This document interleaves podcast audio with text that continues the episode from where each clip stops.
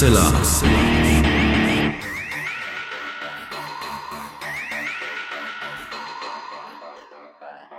Hallo und herzlich willkommen zum 331. Mal und damit zum letzten Mal im Jahr 2023 bei Huxilla, dem skeptischen Podcast. Und wir müssen diese Folge ganz schnell aufnehmen, bevor meine wunderbare Frau Alexa komplett kollabiert. Ja, bevor ich meine Stimme komplett verliere. Aber ich wollte auf jeden Fall noch zumindest den Versuch starten, diese letzte Folge des Jahres 2023 in Angriff zu nehmen. Und hallo und willkommen zu dieser Folge. Und bei mir ist natürlich wie immer zum Glück der wunderbare Alexander Hoaxmaster. Und ich muss an möglichen und unmöglichen Stellen mitten im Satz Luft holen, merke ich gerade. Mhm. Mir die Puste ausgeht. Und an mich gehen normalerweise keine Viren und Bakterien dran, weil ich hab's immer noch nicht. Drücken wir mal die Daumen. Ja, gucken wir mal. An den fiesen Web gehen wir nicht dran. Außer Corona. Das war sich für ja, nichts zu schade. Gut. Äh, gut, äh, wir machen einfach mal schnell weiter, weil das Thema spannend ist und vielfältig und je länger wir uns eingelesen haben, desto vielfältiger mhm. wurde es.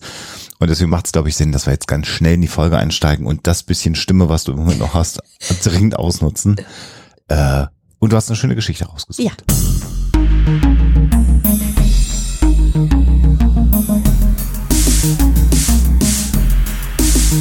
Die Story der Woche. Als Story der Woche stelle ich euch die relativ einfache Frage, ob die SchiedsrichterInnen beim Tennisturnier in Wimbledon eine Liste haben mit ausländischen Schimpfwörtern, die sie kennen müssen, damit sie auch einordnen können, wenn da auf dem Platz geflucht wird in verschiedenen Sprachen und dann entsprechende Strafen verhängen können, weil das nämlich verboten ist. Das ist sehr verrückt. Ja, das ist crazy, ne? Also wenn du dann da Bockmist sagst in Wimbledon, wissen die das dann und können dann sagen, ja, stopp, geht aber so nicht. Da bin ich mal gespannt, was da am Ende bei rauskommt.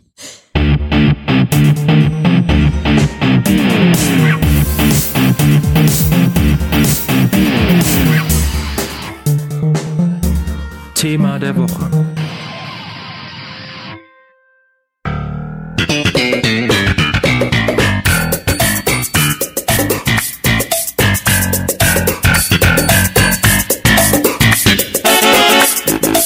So what happened? Is it over? No, not quite. Why not? Well, he was my psychiatrist, you know? I mean, he knows all my patterns. He knows in relationships that I always try to find some reason to leave, and so he says, as my doctor, he can't allow me to do this, so he's not letting me leave. What do you mean, not letting you? He has this power over me, okay? I mean, he has this way of manipulating every little word that I say. He's like a Svengali. Svengali.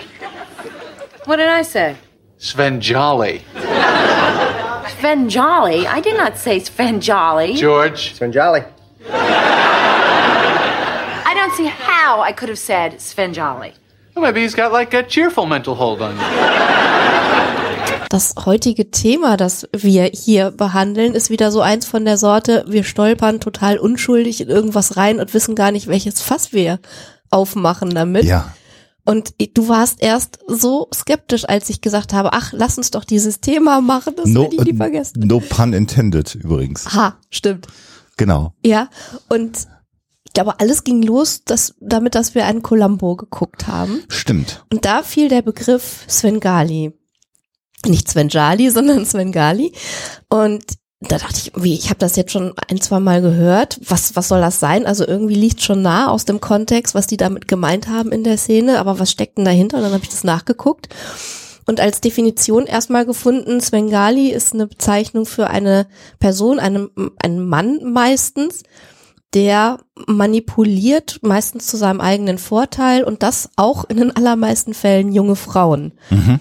Und dachte, ja, okay, interessant, aber der, der Begriff klingt trotzdem merkwürdig, wo kommt er denn her? Und dann habe ich eben festgestellt, das ist aus diesem Roman von Georges Dumouriez, Trilby aus dem Jahre 1894. Und dann kam der ganze Stein ins Rollen. Und der Ausschnitt, den ihr gerade gehört habt, ist natürlich aus der Serie Seinfeld. Das sind die Originalstimmen äh, der Serie und da habe ich den Begriff da aller, äh, tatsächlich das Ach, allererste Mal das gehört. Das ist mir damals gar nicht aufgefallen. Doch, äh, aber man geht so drüber. Also ja. es wird da auch da aus dem Kontext der Folge deutlich, um was es geht. Also Elaine ist mit ihrem Psychotherapeuten befreundet also hat eine Beziehung mit dem und ist in Therapie bei dem und kommt nicht mehr von dem los. Und Kramer versucht dann ihr zu helfen und sich als neuer Freund bei ihm vorzustellen. Und äh, weil der so Svengali-like Fähigkeiten hat, äh, überzeugt er dann Kramer davon, dass er überhaupt kein guter Partner für Elaine ist, sondern Elaine verlassen muss. Und er tut das dann auch natürlich. Und ähm, ich habe mir da aber auch nie Gedanken darüber gemacht, wo dieser Begriff herkommt. Und als du das dann jetzt nochmal angestoßen hast bei so einem Columbo Rewatch irgendwann, Ja. den wir immer mal so ganz gelegentlich machen, alte Folgen gucken, äh, da habe ich gedacht, ja, aber daraus kann man ja nicht eine ganze Folge genau, machen. das trägt ja nicht. Und wenn man äh, tatsächlich, was wir ja häufig dann auch machen, mal anfängt und in die Wikipedia reinschaut, mal schaut, was gibt's denn da zu dem Begriff, und dann kommt man auf Deutsch und auf Englisch, und auf Englisch ist es meist äh, ergiebiger als auf Deutsch, dann ist es ein relativ kurzer Abschnitt. Und dann auch da habe ich noch gedacht, naja, ob man daraus wirklich eine Folge machen kann, denn du hast gerade schon gesagt, es geht um den Roman Trilby von Georges de Maurier, äh, den er 1894 geschrieben hat. Er ist übrigens der Großvater äh, von Dame Daphne du Maurier, äh, die ja unter anderem, wie ich von dir dann auch jetzt nochmal erfahren habe und dann nachgeguckt habe, die Vögel zum Beispiel Ja. geschrieben hat. The Birds ist ja sehr bekannt von äh, Alfred Hitchcock als Film natürlich umgesetzt, aber auch Rebecca ist von äh, Daphne de Maurier. Also das heißt, äh, sie war sehr erfolgreich als Autorin. George de Maurier hat im Grunde genommen nur drei Bücher geschrieben und Trilby, das Buch, um das es jetzt äh, dann ja auch im Kern gehen wird, war das erfolgreichste im Grunde genommen. Ja, aber er das hatte. dann auch so richtig. Also Mhm. es ist dann, da werden wir natürlich nachher auch noch äh, detaillierter drüber sprechen, wieder etwas in Vergessenheit geraten. Aber der Hype war groß, so um die Jahrhundertwende, 19. bis 20. Jahrhundert. Und äh, vielleicht fassen wir kurz mal die Geschichte äh, dieses dieses Romans, was Ja. erst seriell so als kapitelweise äh, Publikationen ja erschienen ist, und dann später erst als Roman erschienen ist, zusammen. Es geht im Grunde genommen um die namensgebende Hauptfigur Trilby, ein ja irgendwie zwischen 17 und 19 Jahre altes junges Mädchen in Paris, das ähm, so etwas äh, ja von etwas verrufenem Beruf ist, weil sie als Nacktmodell in Paris arbeitet für äh, Skulpturschaffende oder Maler. Und sie trifft dann drei Briten, drei britische Künstler, die in Paris leben und verliebt sich in den jungen Billy und der junge Billy verliebt sich auch in sie. Das ist sozusagen der eine Handlungsstand. Und obwohl Billy sie ja unbedingt gerne zur Frau nehmen will, ist dann Trilby selber davon überzeugt, dass sie nicht gut genug ist für Billy und auch die Mutter von Billy äh, sagte, na, sie ist nicht, also sie ist so weit unterhalb deines Standes, du kannst sie nicht heiraten. Das sind also sozusagen diese tragische Liebesgeschichte, die ein Handlungsstrang Ja, dieses Buches ist. Trilby O'Farrell ist per se schon mal eine ganz interessante Figur, weil sie gleichzeitig unschuldig, lebenslustig ist und zugleich auch schon ja aus der Halbwelt stammt als Tochter einer Bardame und auch von Anfang an so so etwas leicht anrüchiges hat. Also wir, wir sprechen jetzt wirklich in den ähm, ja im, im Duktus der Zeit damals, Ja. äh, in der dieser Roman entstanden ist. Also die, die Halbwelt, diese Künstlerwelt äh, ist gleichzeitig eine Szene, die vom Bürgertum bewundert wird und mit der man sich auch gerne assoziiert, wenn man so ein bisschen, ja, locker und, und aufregend und abenteuerlustig erscheinen will. Mhm. Aber man guckt auch ein bisschen auf diese Szene herab. Also es ist ein ganz merkwürdiges Verhältnis der äh, gleichzeitigen Bewunderung und Verachtung äh, so als, als Mischung. Und äh, die äh, halbe Irin, Trilby O'Farrell, äh, passt da eben genau rein und ähm, erscheint auch so in der ersten Szene so ähm, erstmal voller Unbedarftheit und Lebenslust, also das, was sie halt so ausstrahlt. Also es wird gesagt, ihr Lachen wäre so ansteckend und dann ähm, vor allen Dingen ähm, zeigt sie dann ihre Füße her, die wohl die schönsten in Paris sein sollen. Also sie sagt dann irgendwie, das ist der, der schönste Fuß in Paris. Es gibt nur einen, der ihm gleichkommt und streckt dann ihren anderen Fuß aus. Hier ist er und lacht sich kaputt. Also das ist so eine Szene, äh, bei der man gleich Bescheid weiß, mit was für einer Figur man es zu tun hat. Das Einzige, was sie absolut nicht kann, ist singen. Also sie kriegt keinen geraden Ton zustande und das wird gleich noch wichtig werden. Denn es gibt dann eben noch einen, einen zweiten Handlungsstrang und zwar um äh, die, die weitere Hauptfigur des Romans, nämlich Sven Gali. Und das ist äh, jemand, der hat äh, so wie Prinz oder Madonna eben nur diesen einen Namen, Sven Gali. Und er ist jemand, der ja sich mit Musik im Grunde genommen beschäftigt. Er ist Musiklehrer, aber selber jetzt kein großer äh, Sänger oder Künstler. Und ähm, da wird's jetzt das allererste Mal schon äh, unangenehm, denn in dem Werk von Dumouriez wird er als ja ganz stereotypischer äh, Ashkenazi-Jude dargestellt, und zwar aber mit den ganz, ganz schlimmen antisemitischen Stereotypen der damaligen Zeit. Also das müssen wir euch gleich von Anfang an mitgeben. Wir sprechen hier über ein Werk, was auch zu der Zeit damals schon und auch später als offen antisemitisch kritisiert wurde. Also wir haben hier die, die schlechten Eigenschaften und das Sinistre von Svengali ganz eng damit verknüpft, dass er Jude ist. Also ähm, das ist damals schrecklich gewesen, das ist heute noch schrecklich, das müssen wir euch gleich eben an dieser Stelle ganz deutlich so sagen.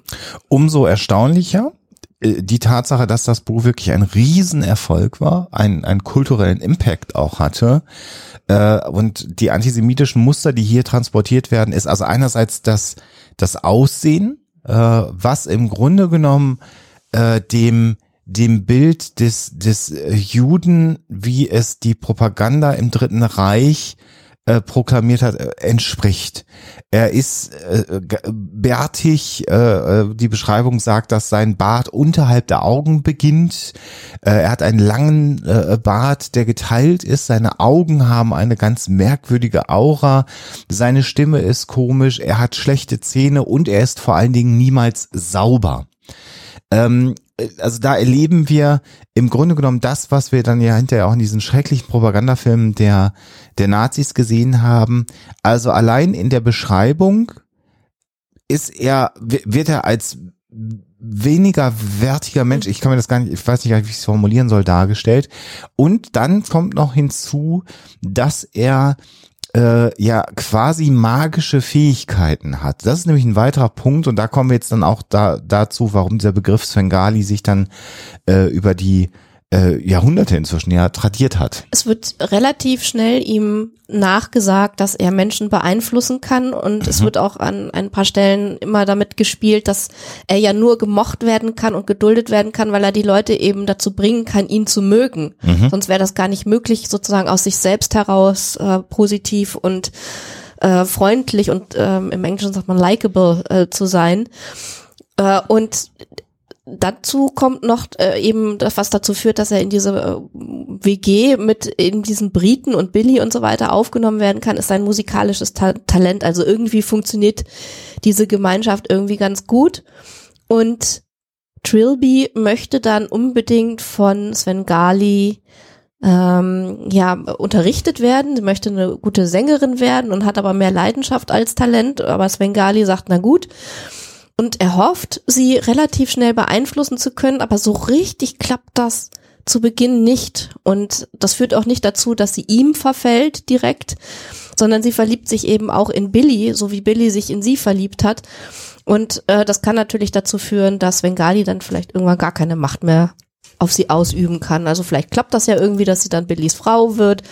Äh, und das darf natürlich nicht sein. Wir können noch mal ganz kurz vielleicht die äh, Beschreibung aus dem Roman von Sven Gali mal kurz vorlesen.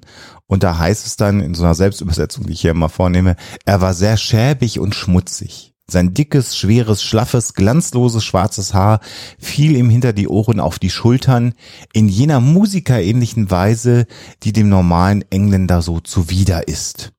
Er hatte kühne, glänzende schwarze Augen mit langen, schweren Lidern, ein dünnes, fahles Gesicht und einen Bart von verbranntem Schwarz, der bis fast unter die Augenlider wuchs. Darüber fiel sein Schnurrbart, eine Nuance heller, in zwei langen spiralförmigen Windungen.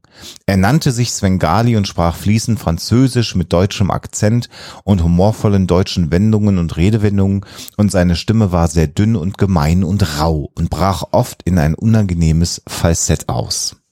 Ja, also es ist natürlich ein bisschen zwiespältig, dass wir hier jetzt diese Stereotype reproduziert haben, aber ähm, damit ihr das vielleicht motivisch wie stark das ausgeprägt Ja. ist, einordnen könnt, haben Also das ist an dieser Stelle mal gemacht. Also es ist Nicht so rein interpretiert und irgendwie, Nee. oh, super Nein. Vogue und da kann man mit viel Liebe was, äh, sondern es ist gnadenlos äh, antisemitische Bilder und dann auch, wir beschreiben hier gleich noch, was da, wie die Geschichte weitergeht, die bef- gefürchtete und irgendwie angedichtete Virilität jüdischer Männer auf nicht-jüdische Frauen.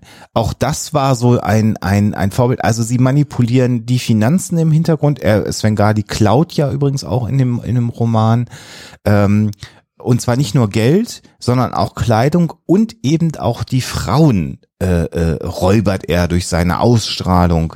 Also auch das, ähm, äh, also äh, ja, furchtbar. furchtbar, furchtbar. und Ja. und also eigentlich geht es nicht antisemitischer als Ja. diese Beschreibung in diesem Roman. Das müssen wir einmal so Ja, klar das war schon mal der erste Klops, auf den wir dann gestoßen sind. Richtig. Ähm, das war unerwartet, muss ich ganz ehrlich gestehen, weil ich wirklich einfach keine Ahnung von all dem hatte, bevor Oh. wir angefangen haben. Und interessant natürlich auch, ohne da jetzt irgendwelche Stricke drehen zu wollen, aber natürlich auch, wie sich dieser Begriff offensichtlich kulturell inzwischen gewandelt hat und gar nicht mehr zu den Ursprüngen zurückverfolgt wird, denn dass eben in so einer Comedy-Serie dieser Begriff Zwengali benutzt wird, äh, ist schon erstaunlich, aber offensichtlich hat sich das natürlich so sehr gewandelt über die, über die Jahrzehnte, äh, dass das eben nicht mehr so bewertet wird. Genau, bevor wir auf die Motive und wo die herkommen zu sprechen kommen und auch was sich dann hinterher weiterentwickelt hat, vielleicht nochmal ähm, weiteres zur Handlung des Romans. Also die Mutter sagt dann eben, äh, hier, du darfst Billy nicht heiraten, Trilby, äh, ich nehme dir hier das Versprechen ab und dann ähm, verlassen alle irgendwie Paris und später treffen sie sich aber in London wieder und inzwischen ist es so, dass es eine außergewöhnliche Sängerin gibt, die unter dem Namen Las Vengali auftritt. Und diese Sängerin, die soll so toll sein, wie man noch nie eine Sängerin gehört hat. Und das weckt natürlich die Neugier da dieser Clique, die sich da irgendwie wieder trifft. Und dann schauen sie sich das halt an und entdecken, dass es Trilby ist, die da singt. Und zwar wirklich fantastisch. Äh, stellt sich dann heraus, dass im Hintergrund äh, Svengali als Dirigent dafür sorgt, dass äh, Trilby so gut singt und zwar nicht etwa, weil er sie unterrichtet hat und sie das gelernt hat, sondern weil sie in Trance ist. Also sie absolviert diese Auftritte äh, in einem fast somnambulen Zustand und kann sich hinterher auch nicht mehr äh, dran erinnern. Ähm, Somnambulismus, da das besprechen wir nachher nochmal äh, kurz, dieses Motiv. Und wenn sie dann gefragt wird, ja, was hast du denn gemacht, dann, dann weiß sie halt auch gar nicht, was sie da gemacht hat.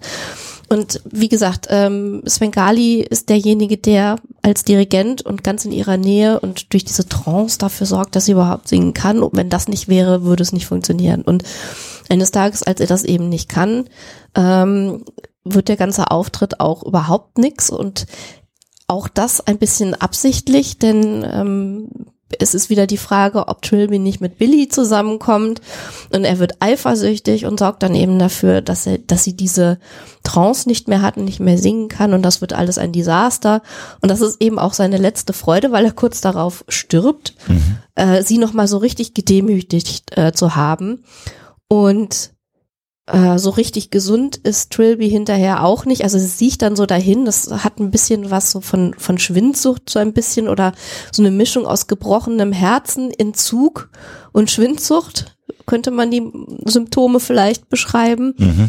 Und eines Tages findet sie dann eine, ein, ein Bild von Sven Gali und ist dann wieder in so, einem- so einem trance-ähnlichen Zustand, singt dann nochmal ein Lied und verstirbt dann auch und wenig später stirbt Billy auch und dann sind sie alle tot und dann ist auch der Roman zu Ende. Und dieser Roman muss den Nerv der Zeit aber wirklich hundertprozentig getroffen haben. Also diese Vorstellung einer teils zumindest unschuldigen Frau, die da in den Bann eines sinistren Mannes gerät und dann aber gleichzeitig auch unter seinem Bann zu außergewöhnlichen Leistungen imstande ist, aber tragisch daran scheitert und dann verstirbt, das muss irgendwie die Leute total fasziniert haben. Jetzt könnte man sagen, ähm, aber warum äh, ist dieser, dieser Begriff heute noch gebräuchlich und, und was ist überhaupt die, der, der Einfluss äh, dieser Figur, dieses Romans? Übrigens an der Stelle sei noch mal ganz kurz erwähnt, dass Juliette Dreifuß, die ja Ellen Bennis spielt, selber Jüdin ist. wahrscheinlich auch über die Geschichte natürlich äh, von Svengali äh, sich ausgekannt hat. Aber ähm, wir erleben im Grunde genommen, und das, du hast das natürlich wieder gewusst, ich habe mir das dann jetzt im Rahmen der Recherche irgendwann angelesen und habe gedacht, natürlich ist das so.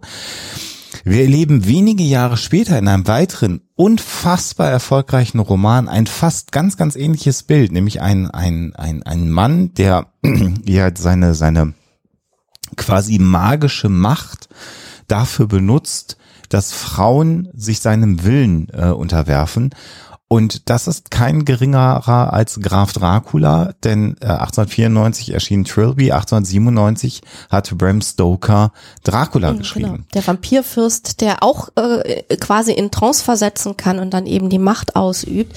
Ich habe diese Verbindung aber natürlich erst äh, in dem Moment hergestellt, wo wir Trilby kennengelernt haben und dann äh, darüber Bescheid wussten. Also das war mir vorher natürlich überhaupt nicht klar, dass Stoker sich vielleicht äh, von dem Roman hat inspirieren lassen, unter anderem auch. Äh, übrigens auch äh, das Phantom der Oper beruht auf, Mhm. auf äh, solchen Motiven. Ähm, und wir haben da natürlich so eine Art ähm, ja Sexualisierung auch ähm, erlebt im viktorianischen Zeitalter und im ausgehenden 19. Jahrhundert, das ja ansonsten sehr verbrämt war bei solchen Dingen. Prüde, ja. Brüde. Man muss dazu sagen, was, was den Roman Trilby selber angeht, ähm, als der erschien, war der aber mit Bildern versehen. Oh ja. Äh, und zwar mit Bildern von äh, Dumouriez selbst, von Georges Dumouriez selbst. Der war nämlich eigentlich Cartoonist und hat äh, für The Punch zum Beispiel gezeichnet. Und der hat da Zeichnungen eingefügt, die sehr suggestiv sind zum Teil. Also die sind Ja. ganz schön zweideutig. Und das spielt natürlich auch so ein bisschen damit, mit dieser unterschwelligen Sexualität äh, des Romans und die Anzüglichkeiten sind auch im Text wahnsinnig häufig zu finden. Also es gibt zum Beispiel den Ausdruck in the, in the all together, ähm, den Trilby benutzt, äh, wenn sie beschreibt, wie sie da also für die Künstler posiert. Und in the all together meint in, im Roman äh, nackt und zwar äh, Hände, Füße, Beine und so weiter. Also äh, relativ freizügig und so in Gänze nackt und das ist hinterher auch im Englischen zu einer stehenden, zu einem stehenden Ausdruck geworden. Also für Nacktheit, gerade im künstlerischen, äh, künstlerischen Bereich, in the altogether. Also da hat der Roman auf jeden Fall schon die Kultur geprägt. Und selbst wenn er dann auch aufgrund, und man muss auch sagen zum Glück, dieses Antisemitismus etwas äh, in Vergessenheit geraten ist und nicht so sehr Teil der Literaturgeschichte äh, geworden ist wie andere Werke der Zeit, hat er doch wirklich so in Teilen in der Kultur weitergelebt. Also er hat so viel geliefert, was hinterher gar nicht mehr so aufgefallen ist. Es hat relativ schnell zu der Zeit aufgrund des großen Erfolgs ähm, und der Verbindung von Trilby und Fuß Schuhe gegeben, die Trilby hießen, so Stiefel. Ähm, es hat äh, dann hinterher, und da ist man nicht hundertprozentig klar darüber, wie das gekommen ist, auch einen Hut namens Trilby äh, gegeben. Also es gab dann den Fedora und es gab den Trilby. Und der Trilby hat eine etwas kürzere Krempe und auch eine, ähm, äh, sagt man das auch im Deutschen, eine Krone? Also die Crown war auch etwas äh, kürzer und Also kleiner das des Hutes. Ja, obendrauf. das eben oben drauf, genau. Und der, das Kennzeichen des Tributes war halt, dass der vorne so ein bisschen mehr runtergebogen war und hinten so ein bisschen mehr hochgebogen war. Ähm, das hat sich also in der Kultur schon sehr, sehr stark niedergeschlagen und diese ganzen Ausdrücke, die haben sich total verselbstständigt. Also die wurden einfach weiter benutzt und kaum jemand hat sich hinterher mehr Gedanken darüber gemacht, wie das eigentlich kam. Dabei ist es so spannend und da bin ich auch wirklich dankbar, dass wir das gemacht haben, sich mit der Motivik zu beschäftigen. Und du hast gerade eben einen äh, Roman genannt, der danach kam, der stark davon beeinflusst wurde. Es hat aber auch schon vorher Geschichten gegeben, die ähm, vielleicht Trilby beeinflusst haben. Definitiv. Also zu den Zeichnungen können wir sagen, wir werden äh, unter der Folge auf unserer Homepage hoaxilla.com euch nochmal das Buch aus äh, dem Projekt Gutenberg, da ist das Buch äh, frei einsehbar. Und da sind auch die ganzen Zeichnungen nochmal mit dabei, wo man dann äh, eben sich da nochmal ein Bild machen kann, wie Dumouriez ähm, sich den, den Svengali vorgestellt hat und auch wie also ne, als- Spinne äh, im, im Netz, die dann äh, die äh, arme Trilby einfängt und all solche Geschichten. Das könnt ihr euch da gerne äh, anschauen. Der Roman übrigens seinerzeit ist auch ein bisschen kritisiert worden dafür, dass da die ganze Zeit Französisch gesprochen wird und das wird auch nicht übersetzt. Das war für die Briten, die nicht Französisch sprachen, jetzt auch nicht so toll, weil man die Hälfte nicht mitbekam. Das hat er eben auch einfach so gemacht. Äh, Das war nicht äh, äh, so wunderbar. Und bevor wir in die Vorgeschichte gehen, will ich noch ein, äh, zwei Worte sagen. Wir werden euch auch die Verfilmung von 1931 mal verlinken. Die gibt's natürlich inzwischen als gemeinfreies Werk im archive.org. Und da könnt ihr euch das anschauen. Der weicht ein bisschen ab natürlich vom Buch, aber auch nicht viel.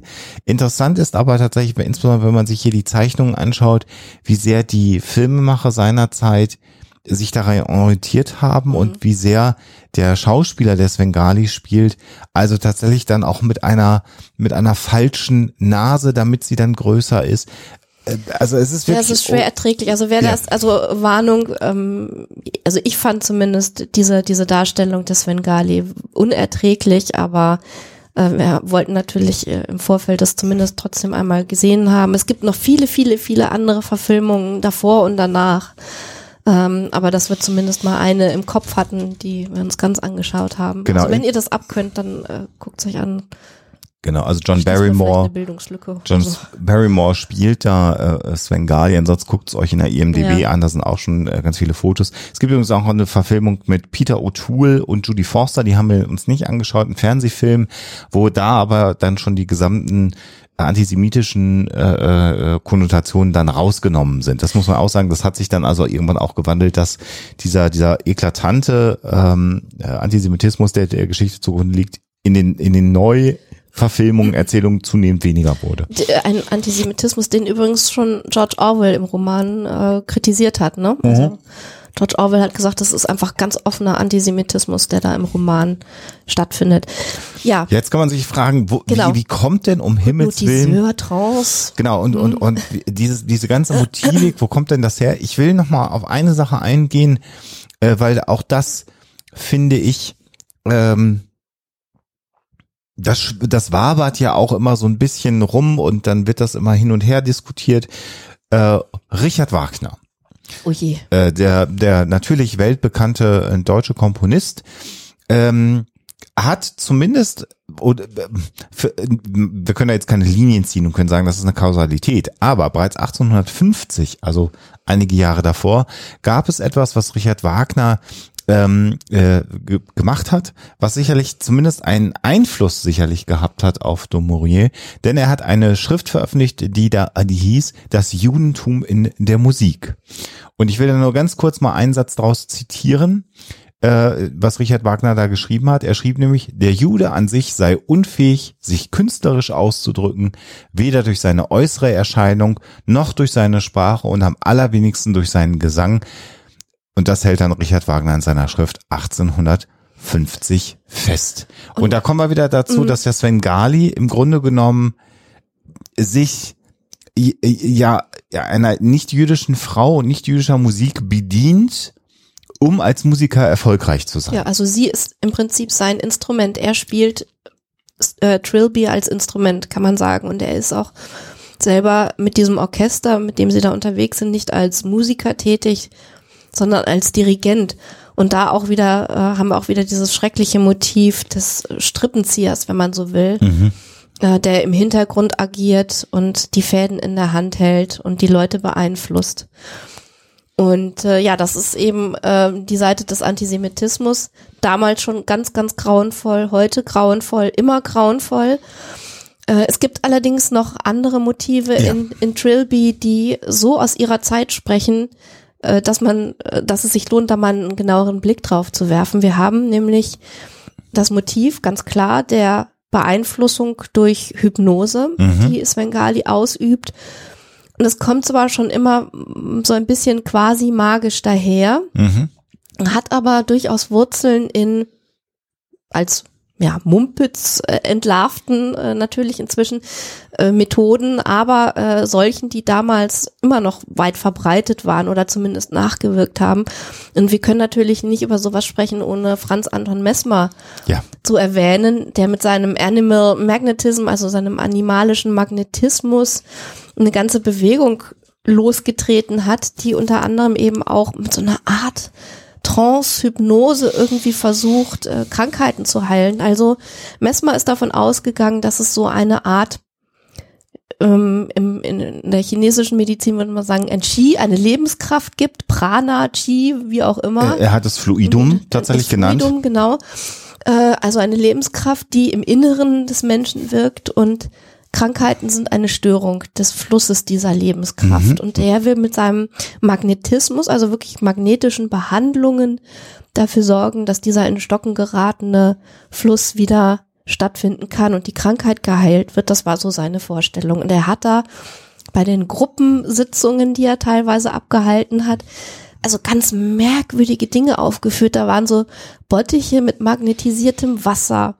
Da waren Seile dran und äh, mit diesen Seilen, also die konnten die Leute halt in der Hand halten, die da drum saßen und sich dann eben mit diesem Bottich verbinden. Dann ragten da irgendwelche Stangen heraus und die Leute konnten dann die Stangen an die Körperstellen pressen, bei, an, an denen sie halt Schmerzen hatten oder so oder bei denen sie krank waren.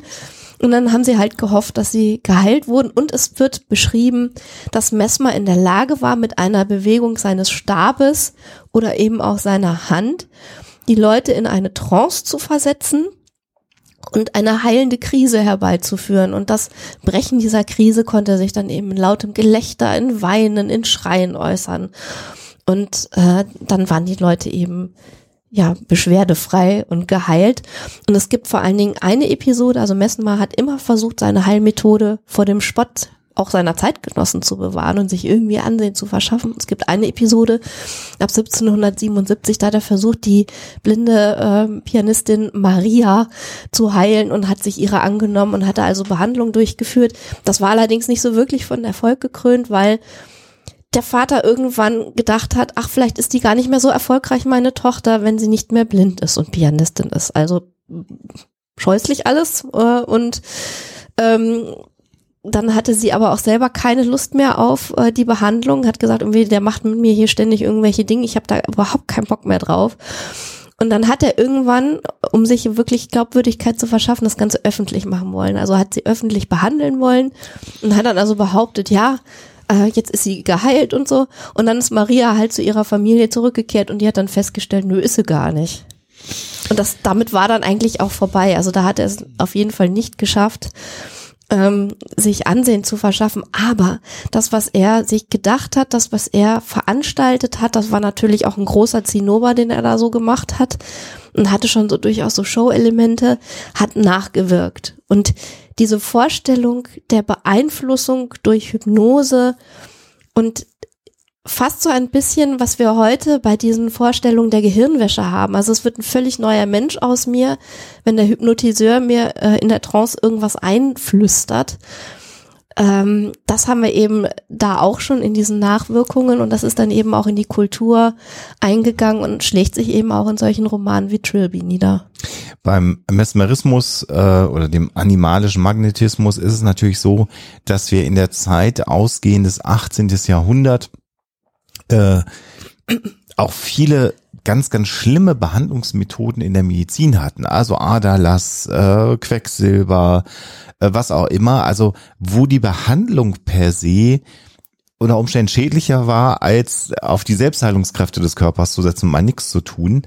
Und da ist natürlich eine Methode, die so wie sie angewendet wurde, natürlich gar keine, keinerlei Wirkung hatte, konnte da dem einen Außer oder anderen Placebo. Placebo-Effekt, genau, äh, also eine Wirkerwartung und konnte dem einen oder anderen, gerade bei psychosomatischen Beschwerden, äh, Schlaflosigkeit, Verdauungsprobleme, Leibesschmerzen, Rückenschmerzen, das war ja damals äh, nicht anders, als es heute ist, äh, durchaus helfen und hat natürlich da äh, Messmer zu einem gewissen Ruf natürlich zunächst mal geholfen, wenn man es dann übertreibt und so davon überzeugt ist, dass seine Methodik selbst Blinde wieder sehend machen kann, wird es natürlich problematisch. Ähm, du hast diese, diese, diese, diese Massentherapien schon beschrieben mit, mit Drähten und Stäben und äh, Wasser oder auch Sand, der magnetisiert wurde von ihm, um diese Information, diese heilende Information zu beinhalten. Er hat aber auch durchaus sozusagen Einzelbehandlungen gemacht, wo er zum Teil mit Magneten, zum Teil aber auch nicht mit irgendwas, sondern quasi nur mit den Händen über den Körper streichend, also sowas in Richtung Reiki Mhm. äh, äh, durchgeführt hat. Und wir erleben ja bis heute, dass sich diese Idee einer einer Energie äh, oder Wellen oder wie es auch immer man es formulieren möchte, die sich im Körper befinden, sich ja ähm, hält in der Paramedizin. Sind das ja immer noch Konzepte, die natürlich äh, sehr, sehr beliebt sind im, im, im äh, Gegenschluss zur evidenzbasierten Medizin, die ja nur Medikamente verkaufen will. Äh, insofern haben wir Anteile, auch wenn sie vielleicht heute nicht mehr so heißen, des Mesmerismus immer noch in den esoterischen Paramedizin-Behandlungen. Und was als zweites ein Stück weit übergeblieben ist, allerdings muss man da natürlich genau schauen, wie sich das umgeformt hat, ist die Idee der Hypnotherapie. Also da kommen wir ja auch nochmal in diesen Mesmerismus. To mesmerize someone ist ja auch jemanden Verzaubern. verzaubern, bezaubern im Englischen. Und natürlich hat die Hypnotherapie ähm, ihre gewisse Daseinsberechtigung. Wer mal in äh, mein, mein anderes Projekt Alle bekloppt reingehört hat, was ich mit Sophia Krabweis zusammen mache, da ist Hypnotherapie in einer Reihe mit anderen Entspannungsverfahren nennen wir das immer. Und da ist das Besondere, dass Hypnotherapie nicht bei jedem funktioniert, aber bei einigen Menschen ganz gut funktioniert. Äh, Und Hypnotherapie steht ja so in einer Reihe mit autogenem Training, Muskelentspannung, vielleicht sogar Aufmerksamkeitsübungen. Also alles Methoden, die dazu helfen sollen, einen gestressten Körper zu entspannen, de facto. Weil wir einfach festgestellt haben, dass Sport, Bewegung und Entspannung generell hilfreich sind äh, für Menschen. Die Idee allerdings, Menschen unter Hypnose so sehr zu manipulieren, dass sie Dinge tun, die ihrer Persönlichkeit komplett widersprechen, ist mehrfach widerlegt worden und äh, wir erleben das ja immer wieder bei äh, so diesen Verschwörungserzählungen, was so die Geheimdienste Ja, genau, gemacht haben. MK Ultra. MK Ultra, ich, all diese genau, also Projekte. Die, die Schläfer, die dann bei einem bestimmten Wort auf einmal aktiv werden und böse Dinge tun. Das wird so nicht funktionieren. Dafür gibt es keine Belege, dass das funktioniert. Aber wenn man es so unter dem Kontext äh, der Entspannungsverfahren betrachtet, äh, dann ist das äh, durchaus, kann es durchaus sinnvoll sein, wenn es für einen selber funktioniert und wenn man da Bedarf dran hat. Äh, selbst die Hypnotherapie bei Raucherentwöhnung ist manchmal hilfreich, aber manchmal auch nicht. Also da kann man nicht unbedingt von einer großen Evidenz sprechen. Da ist wirklich so der Punkt, es schadet nicht, es auszuprobieren. Wenn es hilft, ist es gut. Äh, Wenn es nicht hilft, dann hat es halt nicht geholfen. Wie ist denn das eigentlich mit Lernen im Schlaf? Schießt mir jetzt gerade so durch den Kopf. Gibt es auch keine Evidenz Okay. dafür, dass das funktioniert. Also da kann man sich genauso gut die Kassette nicht laufen und das Kopfkissen legen und hoffen, dass man die Sprache gelernt hat. Ja. Äh, auch da gibt es keine klaren Evidenzen dafür. Wo wir gerade noch bei dem ganzen äh, Themenbereich Mesmerismus sind, äh, möchte ich noch ein, eine Erzählung von E.T.A. Hoffmann erwähnen aus dem Jahr 1813, also ein paar Jahrzehnte nach dieser Mesmer-Maria-Geschichte. Äh, und in dieser äh, Erzählung, der Magnetiseur bezeichnenderweise, geht es um die Heldin Maria, die einen, Maria eben auch wieder, äh, die einen Verlobten namens äh, Hippolyt hat. Und dann gibt es dann noch den Arzt Alban. Und es gibt eine Stelle, äh, da ähm, sagt oder fragt sich Maria über ihren Arzt, über diesen Alban, wie wenn er, also Alban, sich geheimer höllischer Mittel bediente, mich zu seiner Sklavin zu fesseln, wie wenn er daran, äh, wie wenn er dann geböte, ich solle nur ihn in Sinn und Gedanken tragend Hippolyt lassen. Also dieses Motiv äh, von der hat mich jetzt äh, so in Trance versetzt, dass ich seine Sklavin bin. Ich bin komplett unter seinem äh, unter seinem Einfluss und verfalle dann ihm und äh, lasse meinen Verlobten Hippolyt äh, links liegen. Das ist eben genau das, was wir hinterher auch bei Svengali und äh, Trilby wiederfinden. Was nehmen wir mit aus der Betrachtung? Wir haben erstmal gelernt, wenn euch der Begriff demnächst unterkommt, so wie uns in irgendwelchen Filmen, Serien, übrigens auch inzwischen bei so Dingen wie äh, Beyoncé sei eine neue Svengali der Musik, weil sie eine eigene Produktionsfirma gegründet hat. Also da gibt's immer wieder mal so Begriffe, die auftauchen.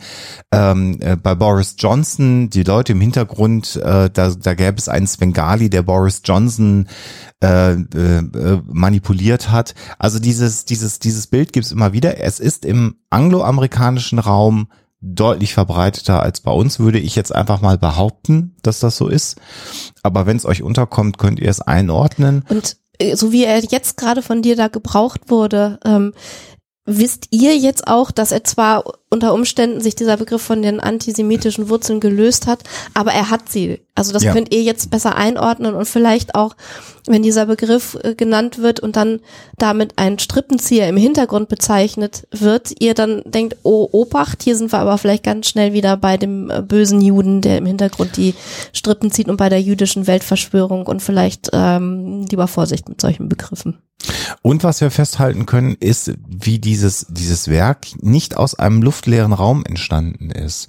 Und da sehen wir vielleicht auch nochmal ganz schön, wie Literatur äh, immer auch ein, ein Spiegelbild der Zeiten, der Strömungen, der gesellschaftlichen Themen einer Zeit ist. Und hier können wir das ja sehr schön nachzeichnen und haben es ja auch versucht äh, zu tun.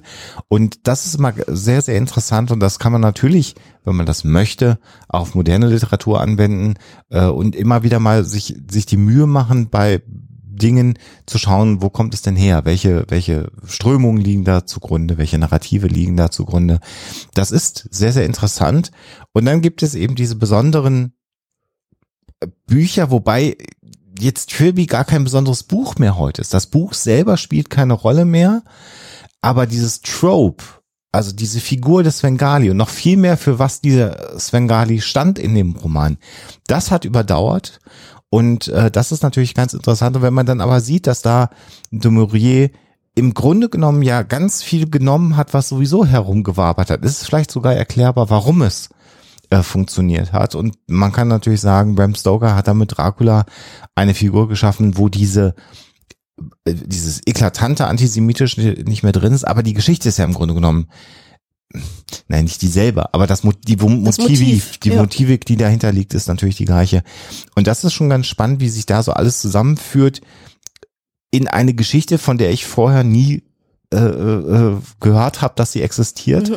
Und das ist so eine schöne Übung, finde ich, war es für mich nochmal, wie man auch sehen kann, wie man gesellschaftliche Zusammenhänge äh, nachrecherchieren kann, wie man, wie man sich Quellen anschauen kann, wie man sich Dinge anschauen kann und wie wir auch sehen, wie gesellschaftlicher Wandel stattfindet. Der Film Svengali von 1931 war für zwei Oscars nominiert. Das muss man sich mal vorstellen, dass es eine Zeit war, in dem ein Film, der ganz klar Antisemitismus oder antisemitische Bilder transportiert, für zwei Oscars nominiert war. Heute natürlich vollkommen undenkbar und es ist ja gut, Zum Glück, ja. dass es heute un undenkbar ist und dass sich da die Dinge wandeln. Und da sehen wir eben auch, dass so ein, ein Wandel von Werte und Normen, um das mal so beim Griff zu nehmen, nicht unbedingt was Schlechtes sein muss, sondern dass wir, wenn wir aufmerksamer sind, wenn wir genauer hinschauen, dass das durchaus positive Aspekte hat, ohne den Kontext alter Dinge unbedingt zwingend verändern zu müssen, sondern wir brauchen ja diese wir alten können was Quellen. daraus lernen. Genau, damit wir äh, eben daraus lernen können und uns weiterentwickeln können.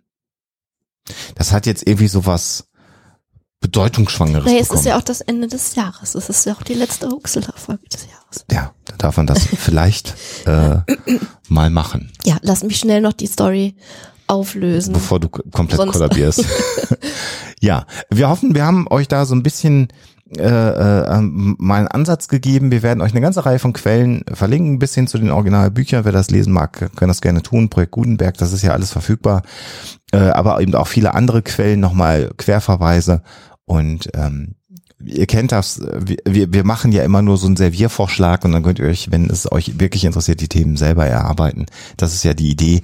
Nicht wir haben Wahrheiten, sondern wir nähern uns Themen skeptisch und geben euch die Option, das dann auch zu tun. Ah, noch so ein Endwort. Jetzt höre ich auf. Was ist denn mit den Schiedsrichtern in Wimbledon? Wie wir sagen, als alte Lateiner. Genau. Die Auflösung. Thank you.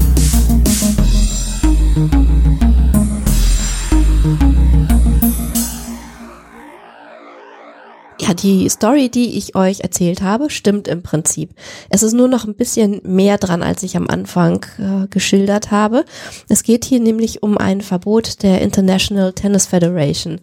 Und dieses Verbot besagt, dass eben Schimpfen und Fluchen bei den Turnieren, bei den Grand Slam Turnieren verboten ist. Also es ist nicht nur Wimbledon, sondern es sind alle Grand Slam Turniere, bei denen dieses Verbot gilt und steht tatsächlich unter Strafe da Schimpfwörter zu benutzen auf dem Platz. Und es haben äh, manche SchiedsrichterInnen tatsächlich davon gesprochen, dass sie so eine Liste mit ausländischen Schimpfwörtern hätten. Es ist bloß die Frage, ob sie die wirklich auswendig lernen mussten oder ob das mehr so eine Anleitung ist oder etwas, wo man mal kurz drauf guckt. Aber es kann natürlich dann durchaus passieren, wenn man, weiß ich nicht, äh, in einer anderen Sprache als Englisch rumflucht, dass man dann trotzdem erwischt wird, weil die das Wort dann entsprechend kennen und die Strafe verhängen können. Wirklich, wirklich verrückt. Ja. Ähm, ja, damit sind wir am Ende des Jahres 2023 angekommen. Zunächst mal wünschen wir euch allen einen guten Jahreswechsel. Wir wünschen euch Gesundheit, Glück und Erfolg für das nächste Jahr, obwohl natürlich Glück wünschen immer ganz schwierig ist. Sind wir schon fast esoterisch unterwegs, aber trotzdem wünschen wir euch das. Zufriedenheit. Zufriedenheit. Äh, und wenn ihr wenn ihr Zufriedenheit habt, teilt die ein bisschen mit äh, anderen Menschen um euch herum, damit vielleicht alle Menschen etwas zufriedener sind und nicht so zornig und ärgerlich und meckerig durch die Welt gehen. Das wäre vielleicht für alle Menschen hilfreich.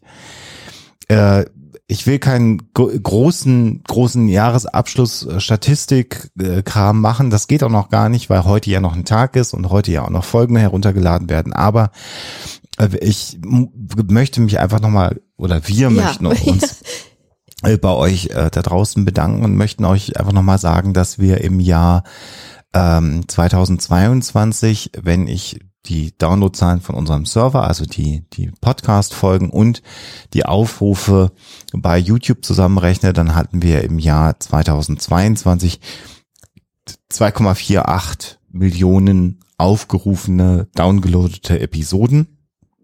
Da muss man jetzt sagen, bei YouTube ist es Aufrufe, da ist etwas vielleicht auch nicht komplett zu Ende geschaut worden. Bei den Downloads, so wie wir sie zählen, sind es komplett heruntergeladene Folgen. Also nicht mal kurz angemacht und wieder ausgemacht, sondern da ist eine Folge komplett runtergeladen worden. Also letztes Jahr nicht ganz 2,5 Millionen. Und in diesem Jahr haben wir die drei Millionen Grenze geknackt. Wir sind bei 3,029 Millionen angekommen, Stand heute äh, und die Download-Statistiken von unserem äh, Podcast-Server aktualisieren sich immer einmal am Tag. Das heißt, da habe ich erst morgen die endgültigen Zahlen natürlich. Ja, also da, als äh, die, ich diese Zahl gesehen habe, da ähm, war ich sehr, sehr gerührt, sehr, sehr beeindruckt und unheimlich dankbar, weil diese Zahl dafür steht, dass ihr das schätzt, was wir machen, dass ihr uns so unglaublich treu bleibt und dass ihr uns so unterstützt und dafür sorgt, dass wir einfach genau das, was wir gerne machen, auch weiterhin machen können. Und äh, ja, ganz, ganz, ganz, ganz herzlichen Dank dafür an euch. Und mit fast 550.000 Downloads mehr äh, ist es ja nicht nur das, es ist ja nicht nur die Treue, sondern wir wachsen tatsächlich mhm. oder wir sind auch im 14. Jahr noch weiter gewachsen. Das heißt, wir erreichen weiter neue Menschen, die sich mit dem, was wir tun, sei es jetzt beim Nachsitzen oder eben hier in diesen klassischen äh, Hoaxilla-Folgen, die wir machen, ähm, die, die sich das anhören, die das gut finden und es werden mehr äh, Downloads. Das ist etwas, was uns auch sehr, sehr freut mhm. äh, und dass man eben immer noch wachsen kann in diesem Bereich und wachsen kann, nicht indem man Werbung schaltet oder irgendwelche merkwürdigen Kollaborationen eingeht oder äh, versucht über irgendwelche, keine Ahnung, Kollaborationen, Streits, Reactions, was es alles so gibt im Netz, versucht irgendwie an Reichweite zu kommen, sondern dass man einfach dadurch, dass man das macht, was man meint, und das tun wir, dass wir das halbwegs können, äh, trotzdem wachsen kann, das ist wirklich ähm, das ist eine unglaubliche Auszeichnung. Und ja. dafür vielen Dank und am Ende noch einmal ganz kurz, äh, das muss auch sein, weil wir jetzt am letzten Tag der kompletten Selbstständigkeit äh, sind. Der erste, der letzte Tag eines Jahres, äh, wo wir komplett durch euch ist nicht ganz richtig. Wir haben ja auch ein paar Vorträge gehalten, wir haben andere Projekte gemacht, aber nahezu in, in, in, in komplett kann man sagen, durch euch finanziert worden sind. Ähm, das ist etwas ganz, ganz Besonderes. Also nicht nur sind wir gewachsen, sondern wir haben durch euch die Möglichkeit bekommen, in diesem Jahr äh, äh Huxilla zu produzieren, die Dinge zu tun, die wir tun. Ähm, und wir haben mal am Anfang gesagt, Ende 2022, wir brauchen ungefähr sieben Prozent unserer HörerInnen, äh, damit das gelingt. Äh, wenn ich so auf die Zahlen schaue, sind wir so bei grob 5,4 Prozent jetzt rausgekommen in diesem Jahr, mal mehr, mal weniger, je nach Monat.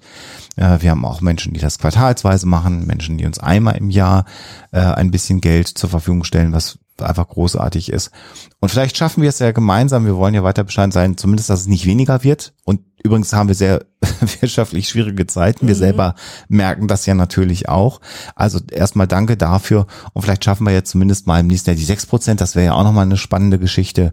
Äh, aber wir können jetzt schon mal sagen, auch wenn wir diese sieben Prozent, die wir uns gewünscht haben, mehr, mehr war es ja nicht, äh, nicht erreicht haben, können wir trotzdem nächstes Jahr weitermachen. Es besteht keine Gefahr, dass Huxela nicht weitergeht und es besteht auch keine Gefahr, auch das können wir nochmal sagen, dass wir unseren Podcast mit Werbung vollknallen, sei es in der Zukunft oder dass wir sagen, wir haben jetzt äh, über 300 Folgen mit den Wild Mike Specials, 500 Folgen, wir knallen jetzt hinten raus, alles automatisiert, Werbung rein, Hauptsache wir ge bekommen Geld. Das machen wir nicht. Dafür stehen wir nicht. Das machen wir nicht. Und das ermöglicht ihr, und ich weiß gar nicht, es gibt zwei, drei andere Podcasts vielleicht, bei denen das auch so gelingt, mehr nicht. Mhm. Und das ist etwas sehr, sehr Besonderes. Dafür sind wir dankbar. Ja. Und wir können euch versprechen, wir machen nächstes Jahr weiter. Und jetzt muss ich aufhören zu reden, weil Alexa schon anfängt durch den Mund zu atmen, weil die Nase schon wieder komplett zugeht. Ja. Vielen, vielen Dank. Alles Gute für euch im Jahr 2024. Wir hören uns wieder. Wir haben weiter Spaß. Es macht unglaublich Spaß. Wir freuen uns, viele, einige von euch auf den Tourterminen zu sehen. Das wird sicherlich auch ganz besonders. Wir bringen uns einen richtig netten Abend zusammen. Wir bringen auch ein bisschen Zeit mit nach den Gigs, dass wir auch nochmal schnacken können miteinander. Äh, das sollte auf jeden Fall gelingen. Und äh, kommt gut rüber, bleibt gesund und natürlich immer schön skeptisch bleiben. Tschüss. Der Huxilla Podcast ist ein kostenfreies Projekt und soll das auch immer bleiben. Das ist uns sehr wichtig und du kannst uns dabei helfen, so wie das schon viele andere tun. Vielen Dank dafür. Huxilla unterstützen geht dabei ganz einfach. Zum Beispiel durch einen kleinen monatlichen Dauerauftrag von einem Euro im Monat auf unser Geschäftskonto oder via PayPal. Wie das genau funktioniert, seht ihr auf huxilla.com unter dem Punkt Unterstützen.